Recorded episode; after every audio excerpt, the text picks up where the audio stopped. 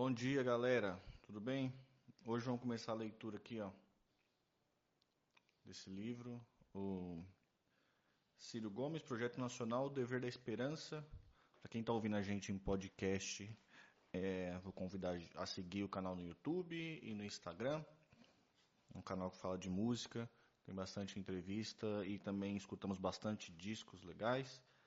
Mas como a situação do Brasil política está meio complicado, acho que trazer esse tipo de conteúdo também é interessante aí para a gente ter um, uma visão aí do futuro. Tudo bem? Vamos lá. Começamos aqui com essa imagem bonita, ó, a imagem de construção de Brasília.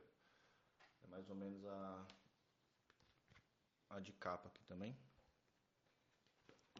Getúlio Vargas.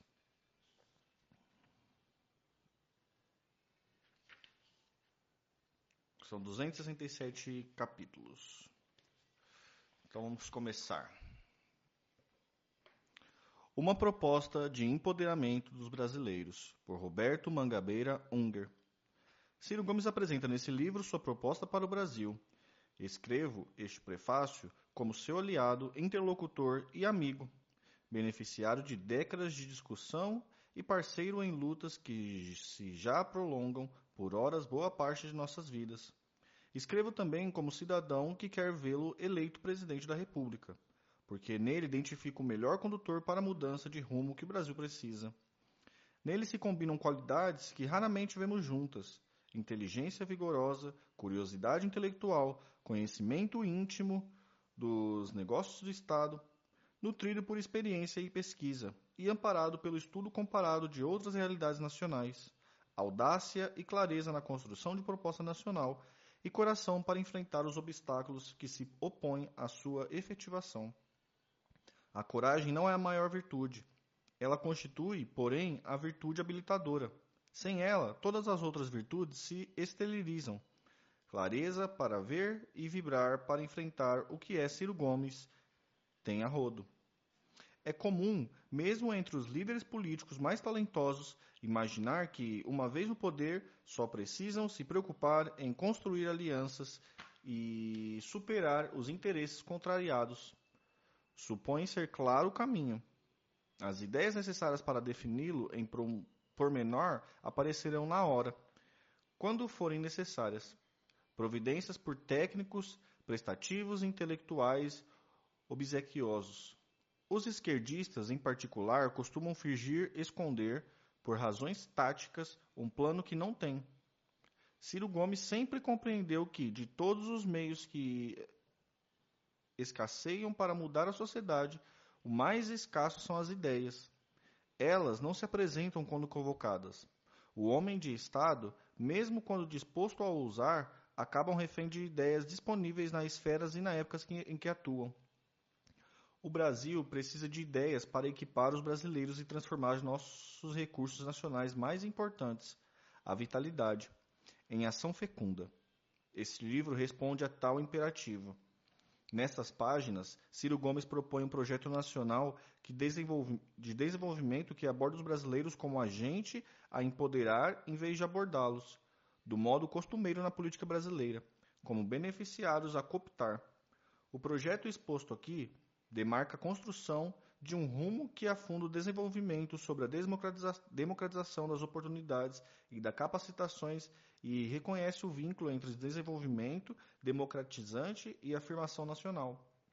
Em cada momento, Ciro aponta o legado institucional da alternativa que defende.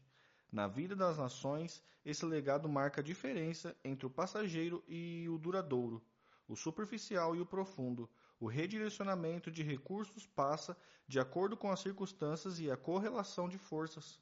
As, instituição, as, as instituições ficam. Não vivemos no, não vivemos, no Brasil, um grande movimento de construção institucional desde a época de Getúlio Vargas. Por isso mesmo, continuamos a nos mover em meios aos destroços do corporativismo varguista determinado a afundar a transformação necessária na circunstância histórica real. Ciro Gomes explica o que aconteceu ao país nas últimas décadas e como e por que chegamos ao quadro de estagnação econômica. desagregação política e rendição nacional em que nós encontramos. Para isso, ele contrasta sua proposta com as dos, dos dois ideários que predominaram nos governos desse período. Um deles, que atravessou os mandatos de Fernando Collor, Itamar Franco e Fernando Henrique Cardoso na década de 90, e ressurgiu com Michel Temer e Jair Bolsonaro nos últimos anos. Foi o fiscalismo financista, travestido de liberalismo e de ortodoxia econômica.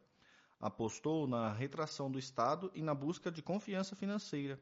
Atuou na sua suposição, desmentida em todo o mundo, de que a obediência traria o investimento e que nosso país cresceria com o dinheiro dos outros. O realismo fiscal é, é indispensável. Sim, como Ciro Gomes sempre reconheceu e praticou, não para ganhar a confiança financeira, mas pela razão oposta, para que o Brasil e seu governo não dependam da confiança financeira e possam usar na construção da estratégia insubmissa de desenvolvimento, abdicar da rebeldia e da construção institucional que ela exige foi o maior pecado dessa conspiração contra o nosso futuro. O outro ideário que acabou prevalecendo nos governos petistas foi o nacional consumismo. Teve o mérito de diminuir a pobreza, mas tomou o caminho fácil de usar as riquezas naturais do país, na agricultura, na pecuária e na mineração, para pagar a conta do consumo urbano. Em vez de organizar a qualificação do aparato produtivo do país e a capacitação dos brasileiros, aceitou nossa regressão a um primarismo produtivo, do qual a desindustrialização foi apenas um dos aspectos. Renegou a construção de um produtivo produtivismo inclusivo, voltado para o horizonte da economia do conhecimento, e organizou um sistema geral de cooptação dos pobres pela transparência social, transferência social, das corporações pelo direito adquirido, dos graus pelos favores tributários e pelos créditos subsidiados, e dos rentistas pelos juros desnecessários e irresponsáveis. Quando a riqueza fácil acabou, a tentativa de dar sobrevida ao modelo econômico malogrado aprofundou a ruína, desorganizando as finanças públicas. E a cooptação multiplicou a oportunidade para a corrupção nos acertos entre as elites do poder e do dinheiro. Nesse livro, análise e crítica são apenas preliminares à sua proposta.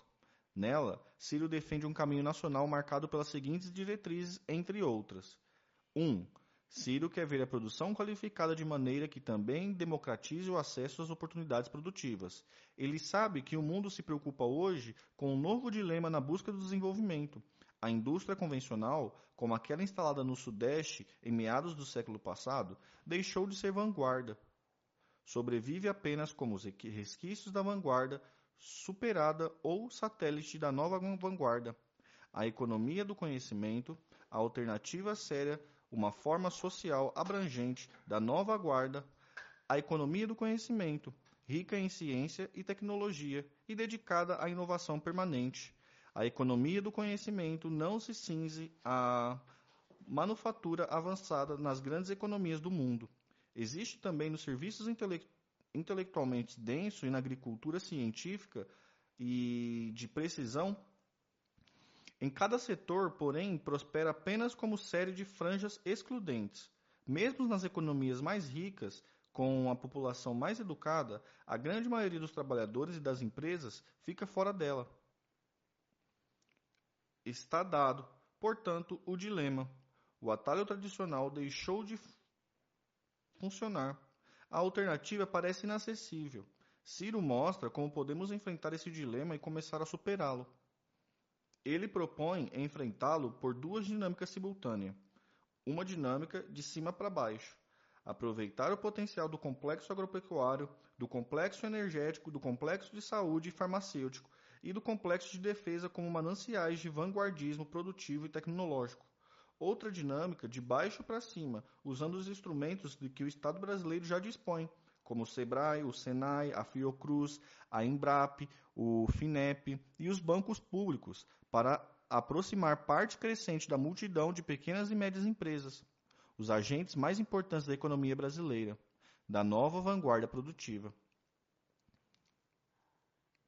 Ciro compreende 3. Ciro compreende que não há escalada de produtividade socialmente inclusiva que se sustente se a maior parte da nossa força de trabalho continuar jogada no aviltamento salarial, no subemprego, na informalidade, onde pena hoje metade dos brasileiros, e na precarização, para onde está indo parte crescente dos empregados na economia formal, além de vergada sobre o jugo de dívidas impagáveis. Não se pode abolir as novas práticas de produção por imposição de leis que servem aos interesses da minoria organizada, mas não aos da maioria desorganizadas.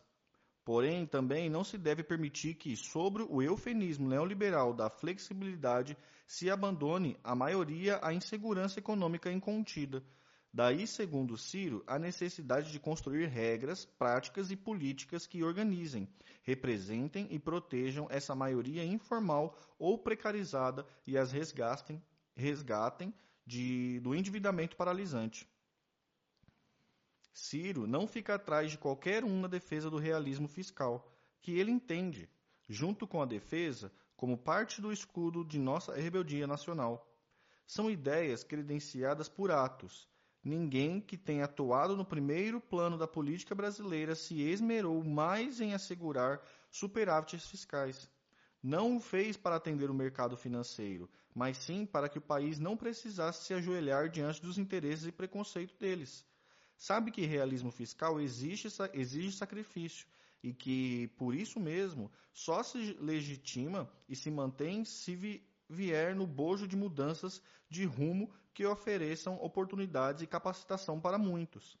Ciro reconhece que a classe média terá que ajudar a pagar a conta junto com os ricos, mas insiste em medidas como a tributação das grandes heranças e doações familiares e dos lucros e dividendos para que os endinheirados tenham que arcar com parte maior do sacrifício nacional. O compromisso com o realismo fiscal dá a Ciro autoridade para combater, como fez ao longo de sua trajetória, uma pseudo-ortodoxia econômica que usa a política monetária para sacrificar a produção ao rentismo financeiro e a política cambial para disfarçar o empobrecimento do país.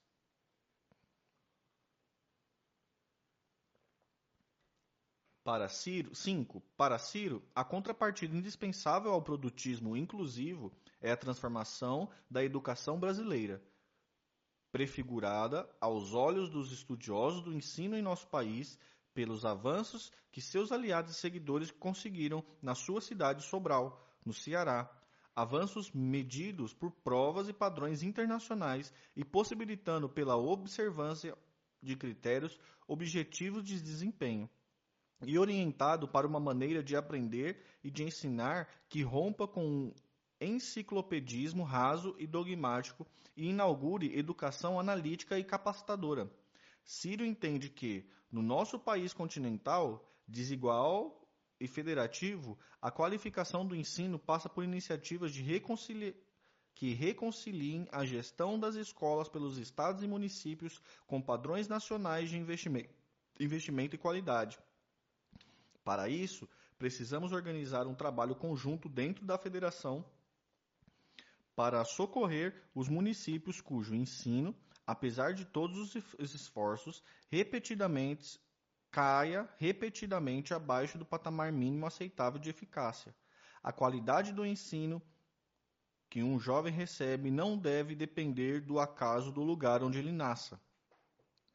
6. Ciro argumenta que uma alternativa nacional desenhada para qualificar e democratizar ao mesmo tempo, a produção e o ensino só se efetivará se tocar o chão de realidade regional. Conhecedor do Brasil profundo, ele sabe que nosso país são muitos Brasis. Daí a importância que ele dá à construção de um novo modelo de política regional, uma política regional desenhada para cada macro e micro região do Brasil, destinada a acalentar em cada região a construção de novas vantagens comparativas a partir das vantagens comparativas já estabelecidas e dos agentes atuais, para além de providenciar compensação para um atraso relativo. a construída e construída pelas próprias regiões em parceria com o governo federal, em vez de ser imposta a elas pelo governo central.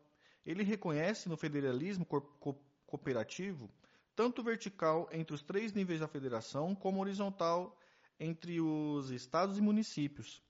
O instrumento mais importante desse modelo e nos consórcios federativos, já em formação no Brasil afora, seu veículo jurídico privilegiado. Como nordestino, entende que o melhor lugar para começar essa mudança de modelo é no Nordeste, mais vítimas do que beneficiários da política regional herdada. Um projeto nacional 7 um projeto nacional forte como esse se exprime também por meio de uma política externa forte, a tarefa mais exigente e sutil da política externa de uma potência emergente como é o Brasil. É reconciliar a busca de um lugar mais favorável na ordem mundial existente, comercial, monetária e de segurança. Com uma revisão dessa ordem que amplia o espaço para o nosso projeto nacional de desenvolvimento, revisão que exige negociação com as grandes potências e articulação com os países emergentes. Ciro sabe que temos que cumprir essa tarefa nas circunstâncias ditadas pelos fatos. Na América do Sul, nossa vizinhança, entendendo que uma União Sul-Americana precisa ter por base uma estratégia compartilhada de desenvolvimento que só o Brasil pode liderar. Na abordagem dos Estados Unidos, substituindo o alinhamento servil e automático por relação pautada pelos interesses de nosso desenvolvimento e de nossa independência. No trato com a China, reconstruindo uma acomodação com aquele país que nos relegou o papel de provedor de produtos primários em vez de condicionar a presença chinesa no Brasil às conveniências de nossa qualificação produtiva na parceria com os países do BRICS, aproveitando o potencial do Brasil para animar entre eles um, um movimento de revisão da ordem mundial existente que abre espaço para o experimento institucional e os investimentos inovadores que nosso desenvolvimento requer e que se contraponha a qualquer hegemonia e no engajamento com a África, reconhecendo na prática de parcerias generosas nossa afinidade singular com aquela parte cada vez maior e mais importante da humanidade. DF 8. Defesa e política externa são irmãs gêmeas. Para desbravar um projeto forte em um caminho re rebelde no mundo, o Brasil precisa poder dizer: não. Poder dizer não precisa se defender. O compromisso histórico que serve de premissa à política de defesa é a, assegurar a liderança civil na defesa exigida pela fé republicana, em troca de construir uma política séria de defesa, requerida pela independência nacional. No Brasil, como no mundo todo, militares, militares politiqueiros e defesa consequente costumam andar juntos. Ciro quer uma doutrina e prática de defesas marcadas pelo triplo imperativo, imperativo de monitoramento, mobilidade e presença, e, portanto, pela gradativa transformação de cada uma das três forças à luz do exemplo dado por suas partes mais avançadas, como o Exército em módulo Brigada Reconstruída, a imagem de suas forças especiais mais sofisticada, que era uma indústria de defesa, pública e privada, que una pesquisa avançada à produção avançada e estimule nosso progresso rumo à economia do conhecimento, e quer engajamento de brasileiros e brasileiras de todas as classes no serviço militar e no oficialato para que as Forças Armadas do Brasil sejam sempre a própria nação em armas e que não apenas na da nação pagas pela, pelas outras partes para defendê-las. 9. Unir a escalada de produtividade na economia e a revolução na qualidade do ensino e uma democratização de oportunidades e de capacitações lutar contra a injustiça atacando a mediocridade, ousar, para isso, na construção institucional e assegurar, por meio da política externa e da política de defesa, o exercício da soberania nacional exigida por, todos essas, por toda essa ousadia. Esse é o sentido da proposta de Ciro Gomes apresenta aqui nos brasileiros. Aqui aos brasileiros. A proposta de Ciro busca aliança social majoritária capaz de ganhar o poder e sustentar um novo projeto nacional de desenvolvimento. Por isso mesmo, não se pode cinguir a esquerdismo estreito e convencional, rejeitado pela maioria da nação. De um lado, ela tem o compromisso de equipar e soerguer a maioria trabalhadora, sobretudo os trabalhadores abandonados à informalidade e à precarização. Levantar os pobres, porém, não deve ser confundido com o pobrismo. A primazia dada à transferência compensatória que deixam inalteradas instituições e políticas formadoras da distribuição fundamental das vantagens econômicas e educacionais. Ninguém deve passar fome ou sofrer pela falta de teto e assistência médica no Brasil mas nossos olhos têm que ficar vidrados em ordenar nossa economia e nossa sociedade de uma maneira que ancore a inclusão social na dinâmica do crescimento econômico, em vez de se limitar a dourar a pílula de um modelo econômico que deixa a maioria sem vez. De outro lado, comunica-se com as aspirações dos emergentes. O agente social mais importante do Brasil de nossos dias que abraçam uma cultura de autoajuda e de iniciativa, a maioria de nosso povo quer segui-los. Descrente da política e dos partidos, os emergentes são tentados a render-se aos atalhos, simplismos e ressentimentos. Precisamos ganhá-los para uma proposta generosa e transformadora que associe o desejo de autoconstrução ao imperativo, imperativo de solidariedade e reconheça que nós só podemos nos engrandecer se nos engrandecermos juntos. Não se trata de subordinar compromisso programático à conveniência tática. Trata-se de não confundir rótulos com realidade. Implícito nesse livro está um entendimento da nova linha divisória entre o progressista e conservadores, esquerda e direita, no mundo contemporâneo.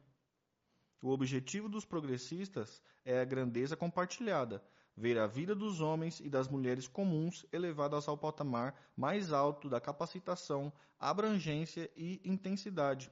A igualdade que mais importa é a participação no empoderamento, na capacidade de ficar de pé e atuar, de tomar posse da vida, ascendendo juntos, não divididos entre o opressor e o oprimido incluídos e excluídos, minorias empoderadas e maiorias cooptadas ou ludibriadas. E o método progressista é a reconstrução das instituições e das consciências, a recusa de aceitar a ordem institucional e ideológica está balecida como o limite dentro do qual temos que reivindicar nosso, nossos interesses e ideais, o marxismo quis descrever o capitalismo como sistema indivisível.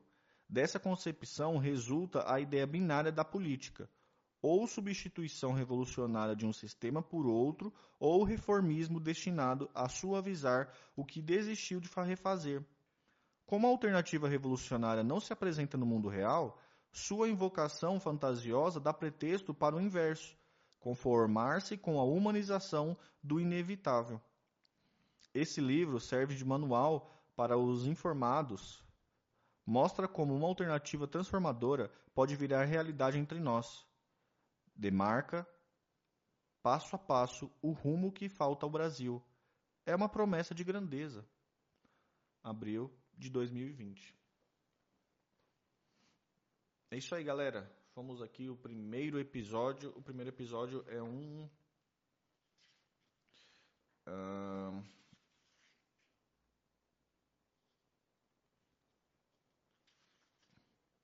é um resumo do livro feito pelo Mangabeira Unger. Conta mais ou menos o que é o livro. Uh, então na próxima live a gente continua aí, beleza?